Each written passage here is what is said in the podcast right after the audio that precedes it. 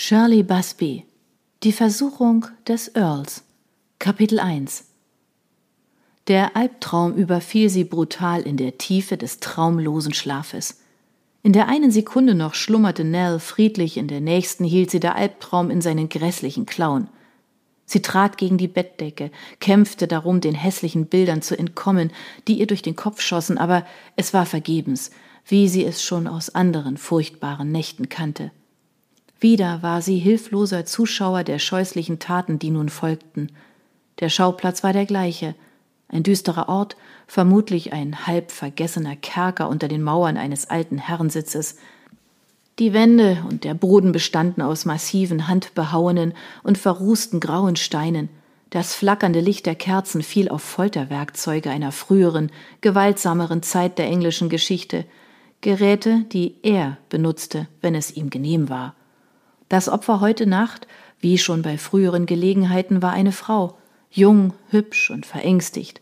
Ihre blauen Augen waren weit aufgerissen und verrieten namenlose Furcht eine Furcht, die ihrem Peiniger zu gefallen schien.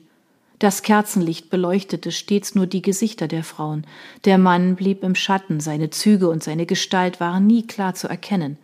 Aber alles, was er dem zuckenden Fleisch der jungen Frau immer wieder antat, war für Nell entsetzlich deutlich zu sehen, und am Ende, wenn er den Schreckensakt vollbracht hatte, den Leichnam genommen und in das alte Abflussloch im Keller geworfen hatte, verblasste das Licht allmählich und Nell war endlich in der Lage, sich aus dem Albtraum zu befreien. Heute Nacht war es nicht anders.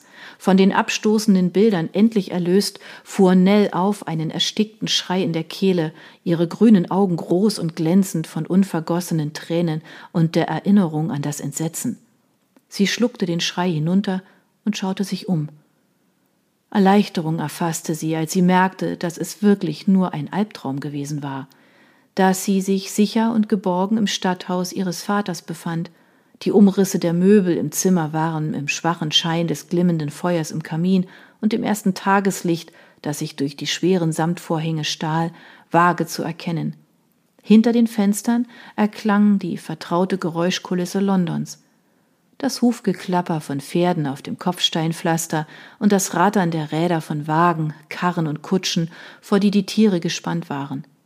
In der Ferne konnte sie die Rufe der Straßenverkäufer ausmachen, die schon begonnen hatten, ihre verschiedenen Waren anzupreisen.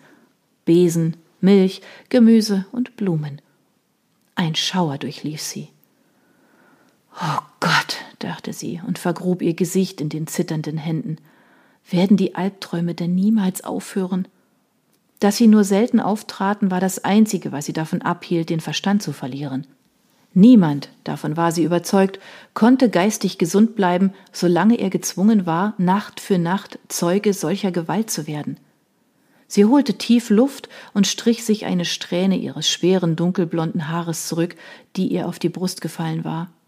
Sie beugte sich vor und tastete nach dem Krug Wasser, den ihre Zofe auf den kleinen Marmortisch neben ihrem Bett gestellt hatte. Ihre Finger stießen dagegen und dann gegen das kleine Glas daneben. Sie goss sich ein und trank gierig. Allmählich fühlte sie sich besser. Sie setzte sich auf ihre Bettkante und starrte in das Dämmerlicht, versuchte ihre Gedanken zu ordnen, aus dem Wissen Trost zu schöpfen, dass sie in Sicherheit war, anders als das arme Geschöpf in ihrem Albtraum. Mit einiger Mühe riss sie ihre Gedanken aus dieser Richtung zurück. Schließlich, so ermahnte sie sich, war es nur ein Albtraum. Ein schrecklicher Albtraum, aber eben nicht Wirklichkeit. Nell oder genauer Eleanor Anslow hatte in ihrer Kindheit nie unter Albträumen gelitten. Keine bösen Träume hatten ihren Schlaf gestört, bis zu dem tragischen Unfall, der sie fast das Leben gekostet hatte, als sie beinahe neunzehn war. Es war seltsam, überlegte sie, wie herrlich ihr Leben vor der Tragödie gewesen war und wie sehr sich das in den Monaten geändert hatte, nachdem sie dem Tode so nahe gekommen war. Im Frühling jenes grässlichen Jahres hatte sie ihre triumphale Londoner Saison erlebt, gekrönt von der Verlobung mit dem Erben eines Herzogs. Nels Lippen verzogen sich. Nachdem sie im letzten September ihren 29. Geburtstag gefeiert hatte und jetzt aus diesem Abstand auf die Zeit vor zehn Jahren zurückblickte, schien es ihr unvorstellbar, dass sie jemals das junge, sorglose Mädchen gewesen war, das sich mit dem großen Los der Saison verlobt hatte, dem ältesten Sohn des Herzogs von Beetham. Als Aubrey Fawkes, Marquis Gifford, der Erbe des Herzogtums seines Vaters im Frühjahr 1794 seine Absicht erklärt hatte, die Tochter eines bloßen Baronets zu ehelichen, der zugegebenermaßen sehr reich war, hatte es viel Gerede gegeben. Und es hatte noch mehr gegeben, dachte sie mit einem verächtlichen Schnauben, als die Verbindung noch im selben Jahr aufgelöst worden war. In demselben Jahr, in dem sie den furchtbaren Reitunfall gehabt hatte und von ihrem Pferd gestürzt war, was sie beinahe das Leben gekostet hatte und in dessen Folge ihr Bein nie ganz verheilt war. Bis zum heutigen Tag hatte sie ein leichtes Hinken zurückbehalten, das sich meistens zeigte, wenn sie müde war. Sie stand auf und ging zu einem hohen Fenster, das auf den Garten an der Seite des Hauses hinausging. Sie schob die rosafarbenen Vorhänge zur Seite und stieß die hohen Doppeltüren auf, die auf einen kleinen Balkon führten. Sie trat darauf und blickte auf die steinerne Terrasse unten und die gepflegten Beete mit den sorgfältig gestutzten Büschen, die sie säumten. Das graulila Licht des Morgengrauens verblasste, und die ersten rosa und goldenen Strahlen der Sonne berührten die Spitzen der Rosensträucher. Es würde ein wunderschöner Oktobertag werden, ein ebenso klarer, kühler, aber sonniger Oktobertag wie der, an dem sie zu dem verhängnisvollen Ausritt aufgebrochen war, der ihr Leben so nachhaltig verändert hatte. An jenem Morgen vor zehn Jahren war sie auf Meadowlee, dem Landsitz ihrer Familie in der Nähe der Küste von Dorset, früh aufgestanden und war zu den Ställen geeilt. Sie hatte die Warnung ihres besorgten Vaters, nicht allein an der Küste entlang zu reiten, in den Wind geschlagen und hatte ohne lange nachzudenken auf die Dienste eines Reitburschen verzichtet. Als ihr Lieblingspferd Firefly gesattelt war, eine kecke kastanienbraune Stute, war sie aufgesessen und davon galoppiert – weg von dem Haus und den gepflegten Ländereien. Sowohl sie als auch die Stute hatten den strahlenden Sonnenschein genießen wollen, und während sie übers Land rasten, hatte die kühle Morgenluft Rosen auf Nels Wangen und ein fröhliches Strahlen in ihre Augen gezaubert. Es war nie herausgefunden worden, was den Unfall verursacht hatte, und nachdem sie wieder zu Bewusstsein gekommen war, konnte Nell sich nicht daran erinnern. Alle Zeichen wiesen darauf hin, dass ihr Pferd gestolpert war oder sich aufgebäumt hatte, worauf sie beide über den zackigen Rand einer Klippe gestürzt waren. Das Einzige, was Nell an jenem Tag vor dem sicheren Tod bewahrt hatte, war ein schmaler Felsvorsprung gewesen, auf dem sie gelandet war, etwa 30 Fuß weiter unten auf der sonst steil zum Meer hinabfallenden Küste. Firefly war auf den Felsen unten im Wasser gestorben. Nell war stundenlang nicht vermisst worden, und zu dem Zeitpunkt, als sie schließlich entdeckt wurde, hatte die Dämmerung schon eingesetzt.